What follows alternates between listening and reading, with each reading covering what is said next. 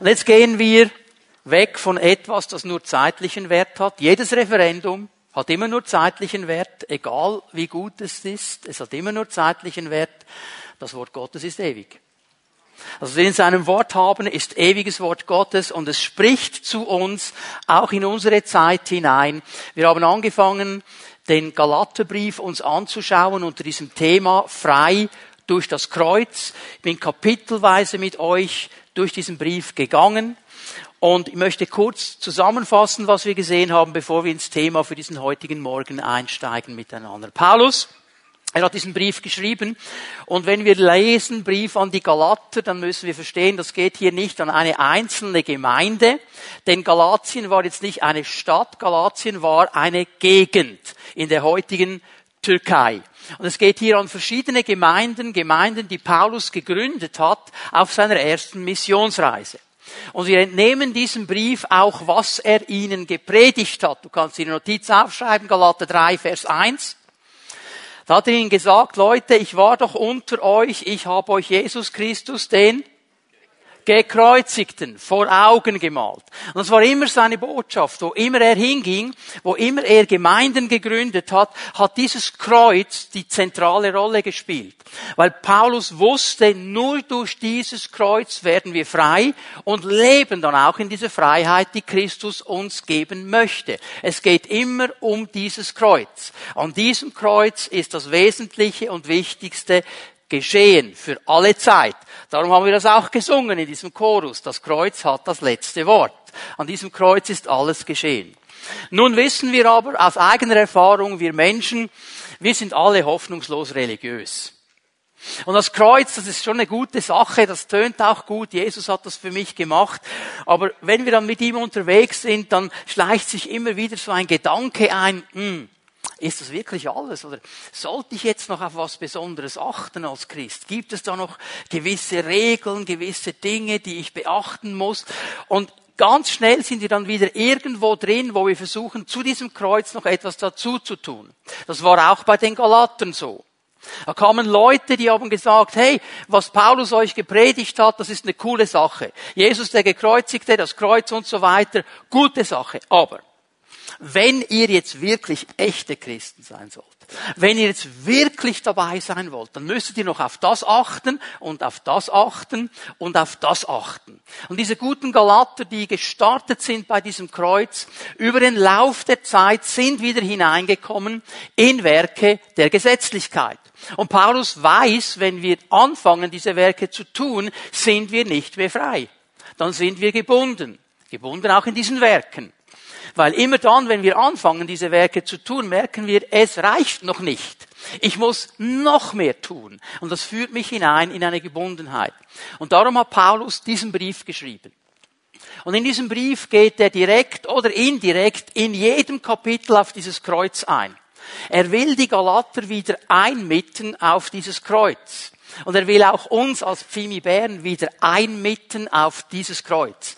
Denn so wie die Galater das Gefühl hatten, ich muss noch und ich sollte noch, geht es auch bei uns manchmal ganz schnell, dass wir wieder in Dingen drin sind, von denen Jesus eigentlich sagt, hey, das Kreuz hat dich frei gemacht davon. Im ersten Kapitel haben wir gesehen, dass dieses Kreuz zu tun hat mit Gnade. All das, was Jesus getan hat an diesem Kreuz für dich und für mich, es ist ein Geschenk. Wir können es nicht verdienen. Er hat es aus Gnade getan. Wir können es nur dankbar annehmen. Im Kapitel 2 redet Paulus über diese wichtige Offenbarung, dass wir das, was am Kreuz geschehen ist, mit unserem Vertrauen verbinden sollen. Das heißt, dass ich vertrauen darf, dass das, was Jesus gemacht hat, in meinem Leben eine Auswirkung hat und mein Leben völlig verändert. Und in Kapitel 3, was wir am letzten Sonntag gesehen haben, zeigt uns Paulus glasklar auf, durch das Kreuz sind wir frei vom Fluch des Gesetzes. Wir sind freie Menschen. So in diesen ersten drei Kapiteln, das Kreuz spielt eine zentrale Rolle und ich möchte es mal so äh, überschreiben. In diesen ersten drei Kapiteln beschreibt Paulus eigentlich unsere Erlösung. Er spricht davon, was das Kreuz für unsere Erlösung getan hat.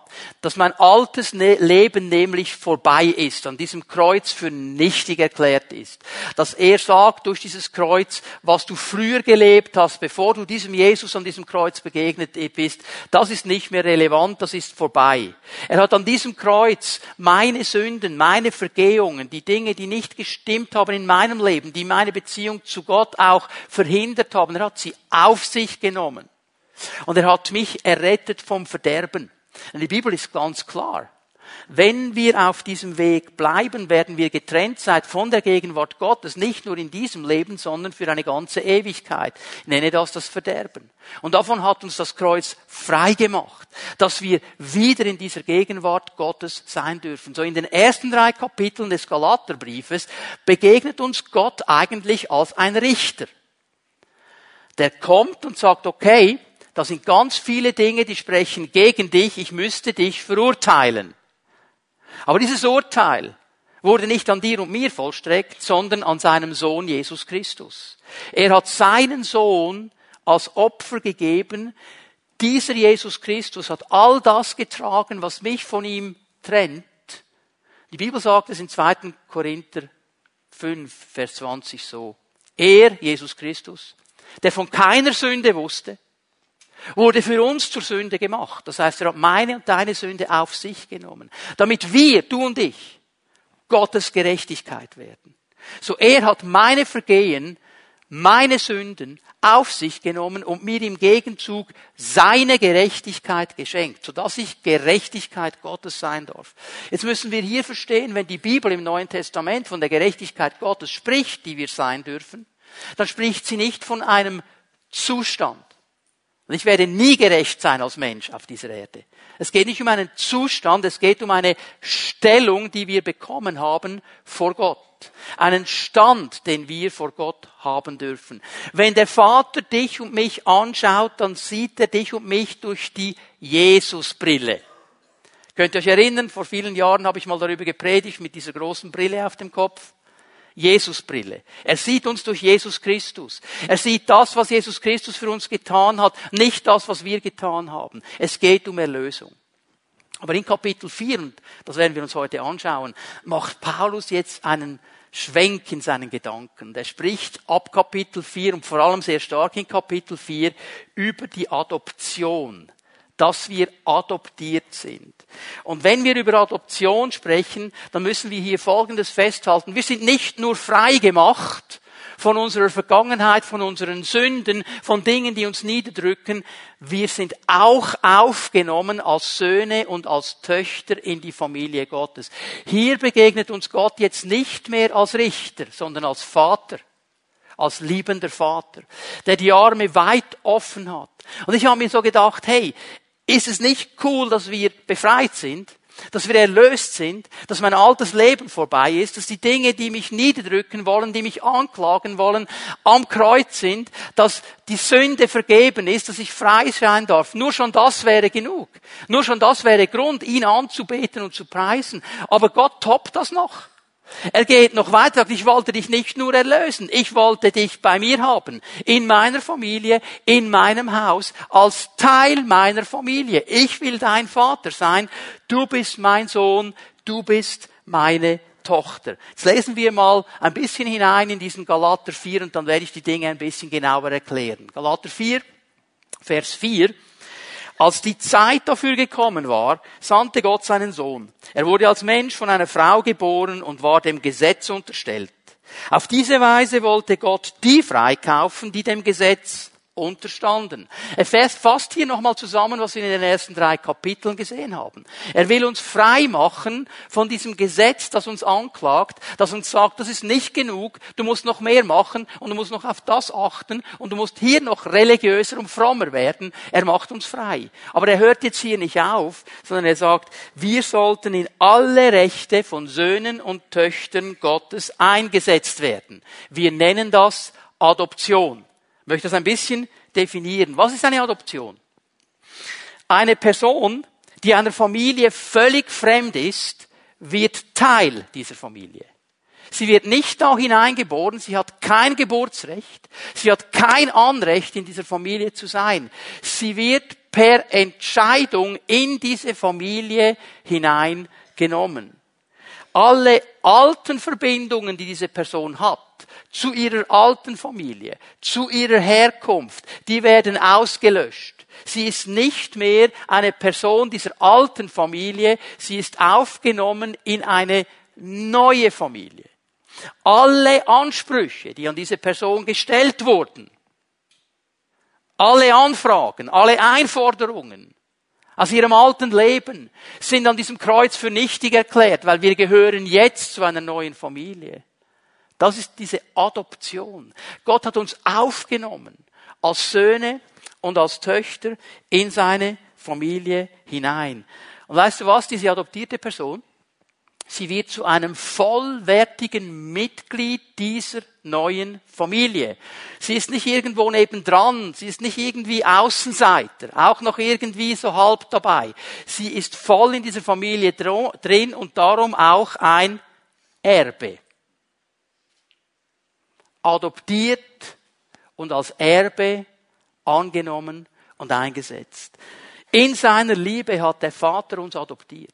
Er hat alles aus dem Weg geräumt, was uns hindert, zu ihm zu kommen. Und er sagt, ich möchte dich bei mir haben in meiner Familie. Ich adoptiere dich. Du sollst mein Sohn und meine Tochter sein. Und weißt du, was das Geniale an der Sache ist? Darf ich mal die Hände sehen, Väter und Mütter? Wunderbar. Ihr wisst jetzt ganz genau, von was ich spreche. Mit unseren Kindern die konnten wir uns nicht aussuchen. Wir haben uns für sie entschieden und dann, ja, Barbara wurde dann schwanger und irgendwann hat man gesehen, da wächst etwas heran, aber ich konnte nicht aussuchen, was da genau ist. Ja? Ich musste dann das nehmen, was kam. Ich meine, ich bin ja happy damit, dass, dass wir uns hier richtig verstehen, okay? Äh, ich konnte beten, aber ich habe das genommen als, als, als aus der Hand Gottes, was gekommen ist, habe mich darüber gefreut. Aber weißt du was? Adoption ist etwas ganz anderes. Adoption ist die Entscheidung, ich will dich und dich und dich und dich und dich und dich. Bei Gott ist das nicht ein Zufall. Gott hat sich entschieden, er hat dein Leben gesehen, er hat dich gesehen, er hat gesagt, ich will dich, du bist meine Tochter. Ich will dich, du bist mein Sohn. Ich will. Bei Gott ist das nicht Zufall, nicht Laune der Natur, es ist seine Entscheidung. Und du schaust dir jetzt vielleicht dein Leben an und du sagst, wer würde sich für mich entscheiden? Ich weiß ja, was da alles im Argen liegt. Ich weiß ja, zu was ich fähig bin, was ich manchmal tue. Wer würde sich für mich entscheiden? Gott würde. Und er hat. Und er hat Ja gesagt am Kreuz von Golgatha. Zu dir.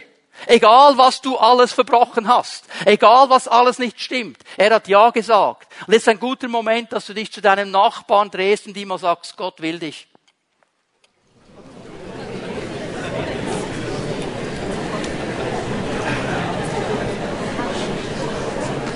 Ich möchte, dass wir diesen Gedanken mitnehmen. Gott will dich. Er hat Ja gesagt zu dir.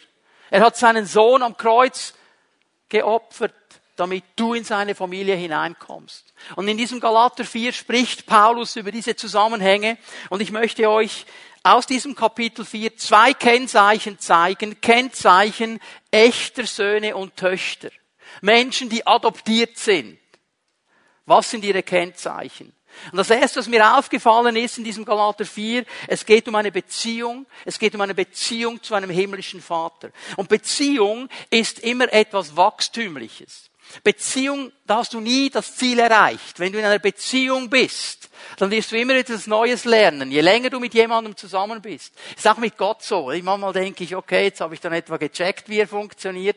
Boah, und da kommt etwas und ich denke, ja, gar nichts hast du gecheckt. Das ist das Spannende. So, wir sind aufgerufen in diese Beziehung hinein. Und der dreieinige Gott, er hat alles getan, alles, was nötig war, um diese Beziehung zu seinen Söhnen und Töchtern zu ermöglichen. Er hat sich entschieden, das will ich und ich räume alles aus dem Weg, dass diese Beziehung möglich wird. Es fängt an bei Gott, dem Vater. Schau dir nochmal Vers 4 an. Als die Zeit dafür gekommen war, sandte Gott seinen Sohn.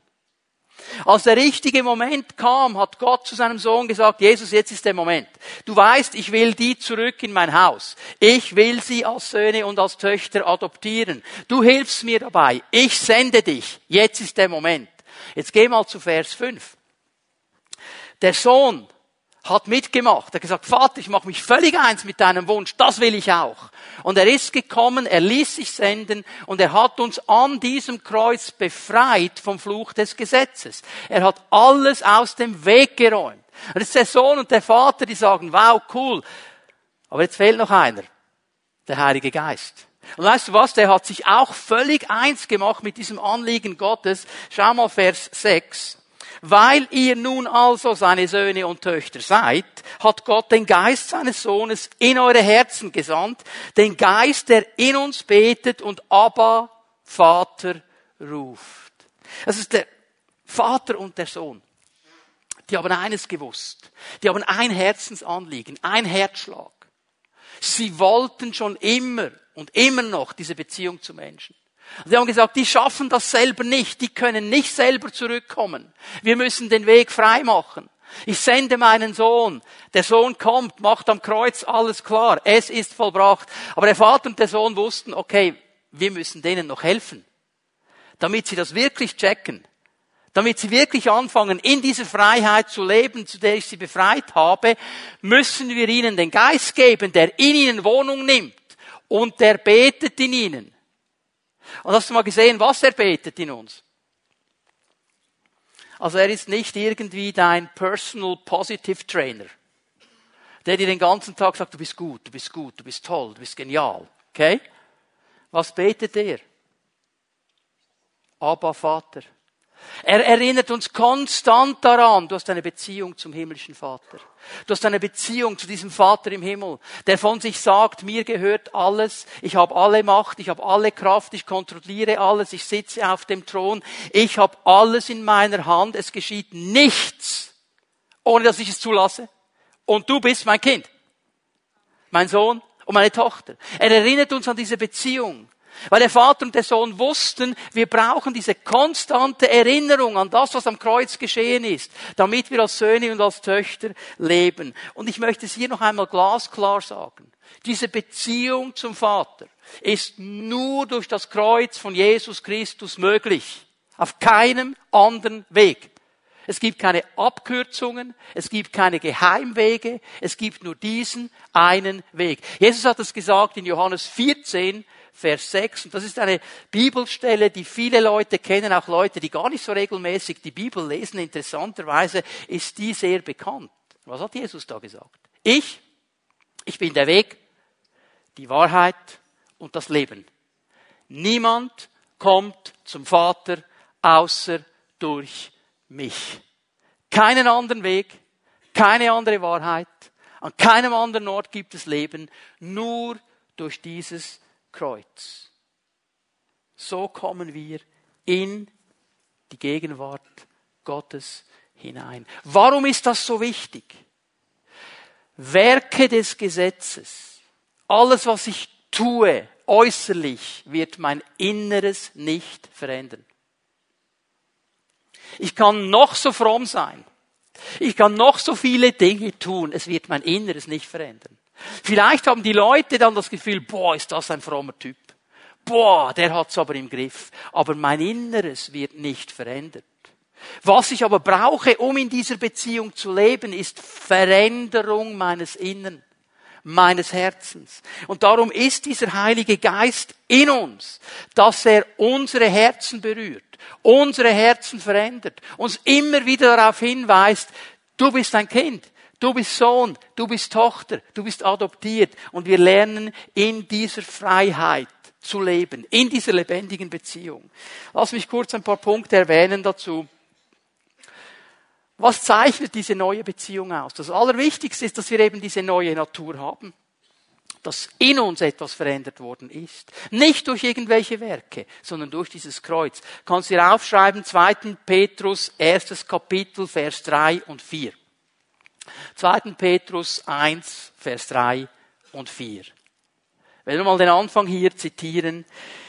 dessen göttliche Kraft, im Zusammenhang geht es hier um Jesus, also die Kraft Jesu, hat uns alles gegeben, was wir brauchen, um ein Leben zu führen, das Gott gefällt. Alles gegeben. Da wurde in uns etwas verändert. Also nicht, wir haben es verdient durch fromme Werke, es ist Geschenk. Es ist in uns etwas verändert. Das Gesetz konnte und kann unser Inneres nicht verändern. Es kann unsere Natur nicht verändern. Nur dieser Geist Gottes in uns hilft uns, in dieser neuen Natur zu leben. Ich möchte hier ein Beispiel bringen. Stellt euch mal vor, ein Lamm und ein Ferkel. Seht ihr's? So ein herziges Lamm, so weiß gekräuselt. Schöfflich Ruschelhaar, sagt das noch jemandem etwas? Schöfflich Ruschelhaar, ja. Kindheitserinnerung. So, ein niedliches Lämmlein, da machst du ihm noch ein rosarotes Mäschchen um den Kopf, so richtig herzig. He? Und das Schweinchen ist ja auch niedlich, oder? So mit den Flatteröhrchen und so. Jetzt kannst du beide nehmen und du kannst sogar dem Schweinchen noch ein Mäschlein machen, vielleicht nicht rosarot, weil es ja schon rosarot ist. Nimmst du eine andere Farbe. Und jetzt lässt du beide hinaus auf die Weide. Was geschieht? Das Ferkel wird im Schweinsgalopp so schnell wie möglich in die nächste Pfütze reinrennen, sich drehen und wälzen und es genießen. Das ist Natur. Was macht das Lämmlein? Wenn ein Lämmlein dreckig wird, per Zufall irgendwie ausrutscht, in die Pfütze reinkommt, es wird sofort rauskommen und sich reinigen. Das gefällt dem Lämmlein nicht. Warum ist das so? Natur. Das Ferkel ist ein Ferkel, das Lamm ist ein Lamm. In uns wird etwas verändert durch diesen Geist Gottes, dass wir so leben können, wie Gott es möchte, dass wir nicht im Schweinsgalopp sofort in die nächste Pfütze reinrennen, sondern geführt von ihm als Söhne und Töchter auf dieser Erde leben. Wir haben eine neue Natur. Wir haben diese Beziehung zu einem lebendigen Vater, auf die wir immer wieder ausgerichtet werden. Denkt nochmal daran, Vers 6, der Geist in uns, er ruft, er betet, aber Vater. Er will uns konstant daran erinnern. In, in einer Welt, wo wir immer wieder in Frage gestellt werden, wo wir nie den Ansprüchen genügen, wo wir nie so sind, wie alle wollen, dass wir sein sollten, wo wir nie diesen Instagram-Bildern genügen, die alle gefotoshoppt sind und nie der Werbung genügen. Und trotzdem kommen wir unter Druck. Und dann schaust du dich selber an im Spiegel und denkst, pff, was bin ich für ein Typ, du? Wer will denn mich? Der Vater im Himmel will dich. Und wenn der Geist Gottes uns daran erinnern kann, dass wir einen Vater haben, dass wir immer wieder zu ihm gehen können und uns bei ihm immer wieder diese Kraft auch nehmen können. Das ist ein konstantes Thema für den Apostel Paulus. Kannst dir aufschreiben, Römer 8, Vers 15 und 16. Er sagt den Römern genau dasselbe mit ein bisschen anderen Worten. Aber auch ihnen sagt er, hey, ihr seid frei, ihr seid Söhne, ihr seid Töchter, ihr habt diesen Geist bekommen, der in euch Abba Vater ruft und euch immer wieder darauf hinweist, dass ihr frei seid und diesem Vater dienen dürft. Und darum, und das ist das Letzte, was ich hier über diese lebendige Beziehung sagen möchte, leben wir in einem Gehorsam gegenüber diesem Vater. Weil wir ihn erkennen, weil wir ihn verstehen und weil uns dieser Geist Gottes immer daran erinnert. Ich lese mal Vers 7. Daran zeigt sich, dass du kein Sklave mehr bist, sondern ein Sohn. Wenn du aber ein Sohn bist, bist du auch ein Erbe. Gott selbst hat dich dazu bestimmt. Wir dürfen als Söhne und als Töchter vor diesem Herrn leben. Der Geist Gottes wohnt in uns. Wir haben eine neue Natur. Wir leben in dieser lebendigen Beziehung. Aber jetzt möchte ich ein zweites Stichwort noch aufnehmen hier aus Vers 7. Darüber spricht Paulus auch im Zusammenhang mit der Adoption, nämlich, dass wir Erben sind. Am Ende von Vers 7. Hast du das gesehen? Wir sind auch Erben, weil Gott uns dazu bestimmt hat. Jetzt spricht Paulus über Erbschaft. Und als Söhne und als Töchter Gottes dürfen wir verstehen, dass wir Erben sind. Was ist denn eine Erbschaft? Auch hier ganz kurz, eine Erbschaft ist in der Regel etwas, das ich nicht selber erarbeitet habe. Habe es bekommen. Meine Väter, meine Großväter haben irgendwas mal gemacht, das ich jetzt erben kann. Es fällt mir eigentlich zu. Ich habe das nicht selber verdient. Ich habe es nicht selber erarbeitet. Es ist ein Geschenk. Und genauso ist es mit dieser Erbschaft von Gott. Die kann ich mir nicht verdienen. Aber weil ich jetzt in diese Familie aufgenommen bin, weil ich Sohn bin, weil ich Tochter bin, bin ich eben auch Erbe. Und ich darf als Erbe leben. Und das soll eine klare Auswirkung haben in meinem Leben hier und jetzt. Ich weiß, Erbschaft, das hat ja immer damit zu tun, dass jemand stirbt am Ende eines Lebens, dann kann man erben und du denkst, okay, meine Eltern sind noch alle jung und so weiter, ähm, geht noch lange. Aber was hat das für eine Auswirkung auf mein Leben heute? Ich glaube, wenn wir das wirklich verstehen, dass wir Erben sind, dann wird sich unser Leben heute, hier und jetzt verändern. Und dann werden wir auch in eine neue Freiheit hineinkommen. Darum zeige ich euch drei Punkte, denn ich finde, sie sind ganz wichtig, uns zu helfen, heute schon, hier und jetzt, als Söhne, als Töchter, als Erben Gottes zu leben. Und das erste ist, dass ich mir eine Kenntnis meiner Erbschaft erarbeiten muss. Ich muss dazu kommen, meine Erbschaft zu kennen. Ich muss mal zuerst wissen, dass ich Erbe bin. Und dann müsste ich mal wissen, okay, was für eine Kategorie wird sich dieses Erbe so etwa abspielen? Lass uns mal Apostelgeschichte 20 aufschlagen, Vers 32. Apostelgeschichte 20, Vers 32. Paulus spricht hier mit der Gemeindeleitung von Ephesus. Auch eine Gemeinde, die er gegründet hat. Und er trifft sich noch einmal mit ihnen. Er weiß, ich werde sie nicht mehr sehen. Das ist das letzte Mal, dass ich sie sehen werde. Und er gibt ihnen hier in diesem äh, Kapitel 20 ganz wichtige Anweisungen. Und jetzt sagt er hier etwas Wichtiges. Und nun vertraue ich euch Gott und der Botschaft von seiner Gnade an. Er sagt, ich vertraue euch Gott an und dem Wort Gottes eigentlich. Das Botschaft der Gnade ist das Wort Gottes. Diesen Dingen vertraue ich euch an. Diese Botschaft hat die Macht, euch im Glauben zu festigen, sodass ihr zusammen mit allen anderen, die zu Gottes heiligem Volk gehören, das ewige Erbe erhaltet. Dieses Wort Gottes hat die Kraft, euch im Glauben zu festigen. Das ist eine ganz wichtige Aussage.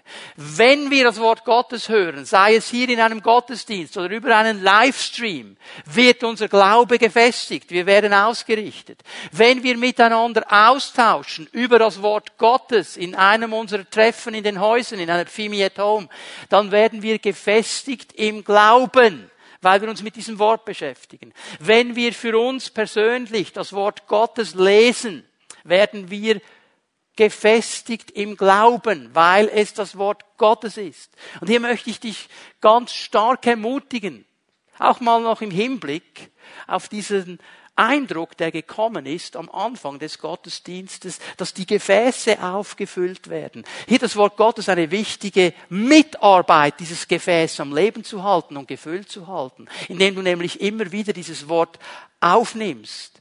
Und ich möchte dich ermutigen, dass du ganz bewusst eine Entscheidung triffst und dir sagst, in meinem Tagesablauf werde ich mir ein Zeitfenster herausschneiden für das Wort Gottes. Und ich, ich weiß, Leute, wir alle haben keine Zeit. Und trotzdem haben alle nur 24 Stunden. Wie gehe ich mit ihnen um? Nimm dir einen Moment Zeit, ein Zeitfenster. Ich spreche nicht von drei Stunden. Fang mal mit zehn Minuten an, wo du sagst, so jetzt werde ich dieses Wort lesen für mich. Zwei, drei Verse, werde meinen Glauben festigen, bau das ein in deinen Tagesablauf. Für Barbara und mich beginnt das so, dass wir jeweils beim Morgenessen die Losungen lesen. Zwei Verse. Das ist mal ein erster Start. Nachher kommt noch mehr. Aber vielleicht fängst du mal so an. Sagst, hey, okay, zwei Verse, Losungen beim Kaffee, fange ich mal an. Und dann baust du auf. Aber du brauchst dieses Wort. Weil es dich im Glauben festigt. Und weißt du was? Es zeigt dir dein Erbe. Es zeigt dir, wie du als Erbe lebst und was dein Erbe ist. Denn wenn ein Erbe ausgeteilt wird, wird zuerst was geöffnet und gelesen? Das Testament. Wir haben ein altes und ein neues. So hier ist Erbschaftsinformation drin. Darum brauchen wir dieses Wort, dass wir wissen, okay, um was geht es denn ganz genau? Und Gott wird uns hier begegnen. Erben sind Männer und Frauen des Wortes. Weißt du warum? Nicht, weil sie müssen. Also wenn du jetzt hier rausgehst und sagst, oh, Pastor hat gesagt, ich muss die Bibel lesen. Ja, Mach ich mal. Das geht nicht lange gut. Ich sag's dir, zwei Tage ist vorbei. Mach das nicht, weil du musst. Mach es, wenn der Geist Gottes dich dazu inspiriert und du weißt, das ist ein Fundament meines Lebens. Okay? Verstehen wir uns? Ganz wichtig. Und das zweite, was ich hier herausholen möchte über diese Erben, Erben leben mit einer Ewigkeitsperspektive. Ich werde gleich erklären, was ich damit meine. Ewigkeitsperspektive. Ein Erbe weiß immer, dass er jetzt schon vielleicht das erste Angeld des Erbes bekommt, aber noch nicht alles. Ein Erbe lebt in der Spannung von schon jetzt und noch nicht. Und es ist ganz wichtig, dass wir diese Spannung kennen und aushalten als Christen. Ja, wir sind Erben, wir sind gesetzt als Erben. Aber wir müssen eines verstehen, Gottes Reich ist zwar angebrochen unter uns, aber es ist noch nicht vollendet. Der Himmel, der bricht zwar immer wieder in mein Leben hinein, aber ich bin noch nicht im Himmel. Ich bin noch nicht in der Vollendung. Ich werde einmal da sein, wenn ich mein Erbe in der Fülle habe. Aber das habe ich noch nicht. Gott in seiner Gnade, er lässt mich immer wieder einen Anteil seines Erbes schon heute erleben. Wenn ich aber weiß, das ist einfach schon jetzt, aber es ist noch nicht das Ganze, dann werde ich im Heute und im Hier und Jetzt verankert sein. Und ich werde nicht von jedem Wind und von jedem Problem und von jedem Widerstand gleich in eine Zweifelskrise hineingerissen, weil ich weiß, okay, das Leben als Sohn Gottes, als Tochter Gottes, als Erbe in dieser Welt ist nicht spannungsfrei. Es gibt Spannungen. Bitte hör mir gut zu. Alles auf dieser Seite des Himmels ist provisorisch. Alles. Auch das Beste, das du hast. Die Vollendung kommt erst, wenn wir bei ihm sind. Aber in diesem Provisorium zu leben, da hilft es mir, wenn ich diese Ewigkeitsperspektive habe. Wenn ich weiß, mein Vater, der mir das Erbe geben wird, er kann alles, ist alles. Herr, ich habe eine Not. Ich bete, dass deine Versorgung kommt. Ich werde aber nicht daran verzweifeln, wenn sie nicht kommt, wann ich will. Und wenn sie nicht so kommt, wie ich will. Ich weiß, mein Vater ist ein Heiler. Wenn ich etwas spüre an meinem Leib, ich werde beten. Ich werde aber nicht daran verzweifeln, wenn die Heilung nicht gleich kommt. Weil ich weiß, es gibt eine Vollendung. Und, und, und. Jetzt könnte ich viele Beispiele bringen. Ich möchte, dass wir das mitnehmen als Gemeinde und verstehen, wir haben eine Ewigkeitsperspektive. Und wenn ich in dieser Ewigkeitsperspektive lebe, da werde ich immer glaubensvoll alle Verheißungen ergreifen, die Jesus mir gibt, weil ich darf, weil ich will und weil ich erleben will, wie die Dinge einbrechen. Aber ich werde nicht verzweifeln, wenn es nicht so kommt, wie ich mir das vorgestellt habe, weil ich weiß, er hat einen Plan, der noch viel besser ist. Und es ist immer gut. Ewigkeitsperspektive. Und das hängt jetzt zusammen dann mit meinem letzten Punkt, den ich herausheben möchte. Erben sind Überwinder. Erben sind Überwinder. Weil sie müssen überwinden, damit sie ans Erbe rankommen. Offenbarung 20, Vers 21, Vers 7. Offenbarung 21, Vers 7. Das alles, und das alles im Zusammenhang ist diese Vollendung, dann wenn das volle Erbe kommt, wird das Erbe dessen, das alles wird das Erbe dessen sein, der siegreich aus dem Kampf hervorgeht, der ein Überwinder ist, der dran geblieben ist. Und ich werde sein Gott sein und er wird mein Sohn sein. Weil wir adoptiert sind, weil wir da hineingehören. Aber hier sagt uns der Vater, mein lieber Sohn, meine liebe Tochter, auf diesem Weg zur Vollendung, Gibt es Dinge, wo du überwinden musst, dann bleibst du in dieser Ewigkeitsperspektive am Erbe dran und du überwindest. Die Bibel spricht nie von einem spannungsfreien Christsein. Sie spricht davon, dass wir in einem Kampf stehen. Aber ein Kampf, den wir gewinnen können, weil wir den Geist Gottes haben, weil am Kreuz jede gottfeindliche Macht besiegt ist. Wir sind schon auf der Siegerseite.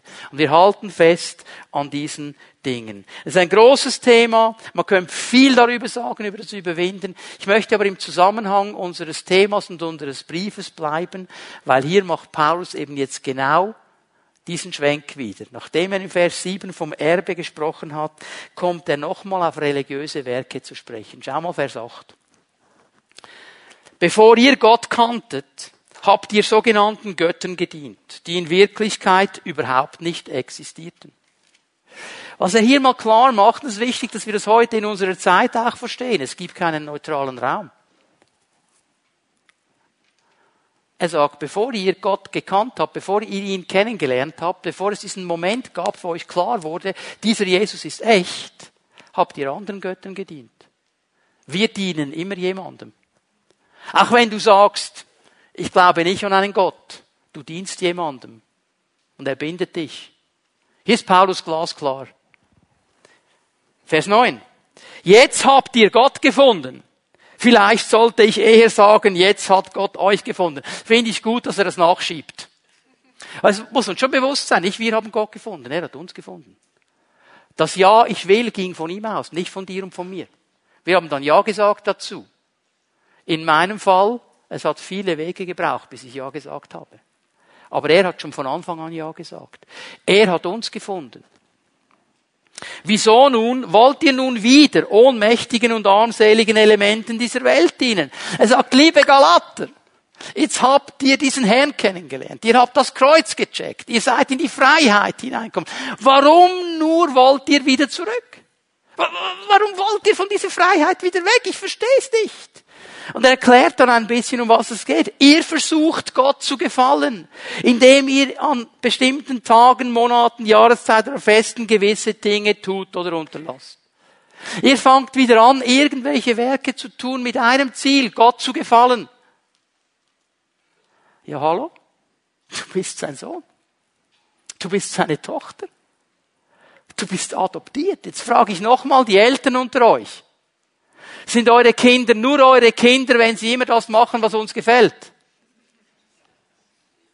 Ja, das wäre eine schwierige Sache. Hey, stell dir mal vor, wenn er dann so vielleicht zweieinhalb, drei Jahre ist, anfängt zu verstehen, sagst du so, Junior, jetzt hörst du mal gut zu. Jetzt, wenn du alles richtig machst, okay, wenn du alles richtig machst, bleibst du mein Sohn. Wenn du mir nicht gefällst, würde niemand machen. Und ja, manchmal machen sie Dinge, die uns nicht gefallen, sind trotzdem meine Söhne und Töchter, okay? Merkst du, wie irrsinnig die Sache ist, irgendein frommes Werk zu tun, um Gott zu gefallen? Und er sagt, hallo, ich, du gefällst mir doch schon lange. Ich habe dich doch schon lange angenommen. Das Kreuz ist doch genug. Komm doch einfach wieder zurück an mein Herz. Hör doch auf, diese Dinge zu tun. Du bist doch adoptiert. Du bist doch mein Sohn. Du bist doch meine Tochter. Du bist doch ein Erbe. Ich habe dir das geschenkt. Fang an, darin zu leben. Du gehörst zu meiner Familie. Das ist Herzensanliegen Gottes. Und ich lade euch ein, dass wir aufstehen miteinander. Bitte die Lobpreise noch einmal nach vorne zu kommen und möchte dich bitten, dass wir für einen Moment uns ausrichten können auf unseren Herrn, dass wir still werden, jeder für sich einen Moment in sein Herz hineinhört.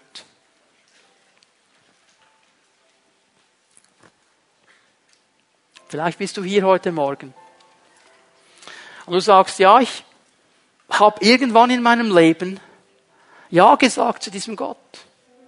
Und ich habe angefangen, mit ihm vorwärts zu gehen. Und ja, über die Zeit ist dann vieles so Routine geworden, vieles ist langweilig geworden. Ja, Bibel lesen, beten und mh, mm, es lebt einfach nicht mehr.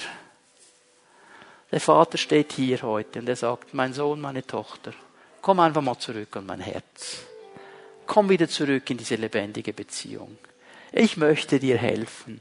Ich möchte, so wie ich es am Anfang des Gottesdienstes durch diesen Eindruck schon gesagt habe, ich möchte dir einen Tank auffüllen. Ich möchte ein Gefäß auffüllen. Ich möchte dir wieder neu begegnen. Dass du rauskommst aus dem Müssen und hineinkommst in ein Dürfen und ein Wollen. Weil da ist dieser Segen. Und du merkst, es sind so viele Dinge, wo ich mich so anstrenge, Gott zu gefallen, lass es liegen heute Morgen, komm zu ihm, komm an sein Herz. Und vielleicht bist du jemand, der hier ist und sagt, ich kenne diesen Gott nicht persönlich. Tönt gut, möchte gern frei sein, möchte gern, dass mein altes Leben vorbei ist und ich etwas Neues erleben darf. Ich möchte gern diesen Segen empfangen. Dann lade ich dich heute Morgen ein, eine Entscheidung zu treffen dass du dein Herz öffnest für diesen Jesus Christus, der am Kreuz von Golgatha alles für dich getan hat, der dir sagt, ich nehme dir all das ab, was dich hindert, zu mir zu kommen. Und ich nehme dich auf in die Familie meines Vaters. Aber es braucht eine Entscheidung. Die Bibel sagt in Johannes 1, so viele ihn aber aufnahmen, ihr Herz öffneten, ihn eingeladen haben, denen gab er Vollmacht, Gottes Kinder zu sein. Das ist deine Entscheidung, die du treffen darfst. Die kann nicht dein Vater, deine Mutter, dein Onkel, deine Tante, deine Großmutter für dich treffen. Die kann nicht jemand anders für dich treffen, die kannst nur du treffen. Aber ich lade dich ein, sie heute Morgen zu treffen. Wir wollen das so machen. Bitte die Pfimiet Home-Leiterinnen und Leiter, die hier sind, gleich jetzt nach vorne zu kommen. Bitte kommt gleich nach vorne, stellt euch auf.